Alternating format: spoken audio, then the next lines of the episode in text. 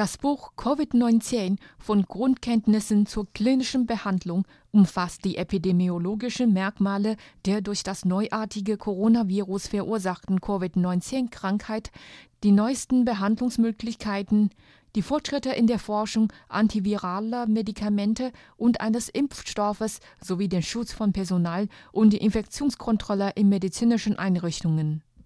Das Buch enthält auch mehr als 20 Anti-Coronavirus-Tagebucheinträge, die Zhang während der Epidemie verfasst hat. Zhang und sein Team haben versucht, das epidemiologische Profil von Covid-19 in dem Buch umfassend darzustellen und die tiefgründigen Überlegungen des Expertenteams über die Epidemie wiederzuspiegeln.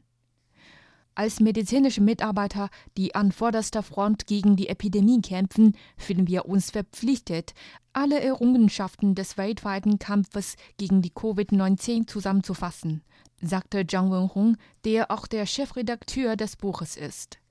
Er ist außerdem der Leiter des Expertenteams in Shanghai für die Behandlung von Covid-19 und Direktor der Abteilung für Infektionskrankheiten am Shanghai Huashen Hospital, das der Fudan-Universität untersteht.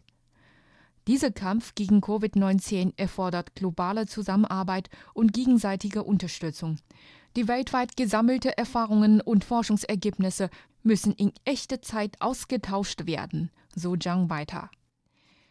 Einem Bericht auf dem offiziellen WeChat-Konto der Fudan-Universität zufolge hat Zhang Wenhongs Team das Urheberrecht des Buches dem Verlag der Universität kostenlos übergeben.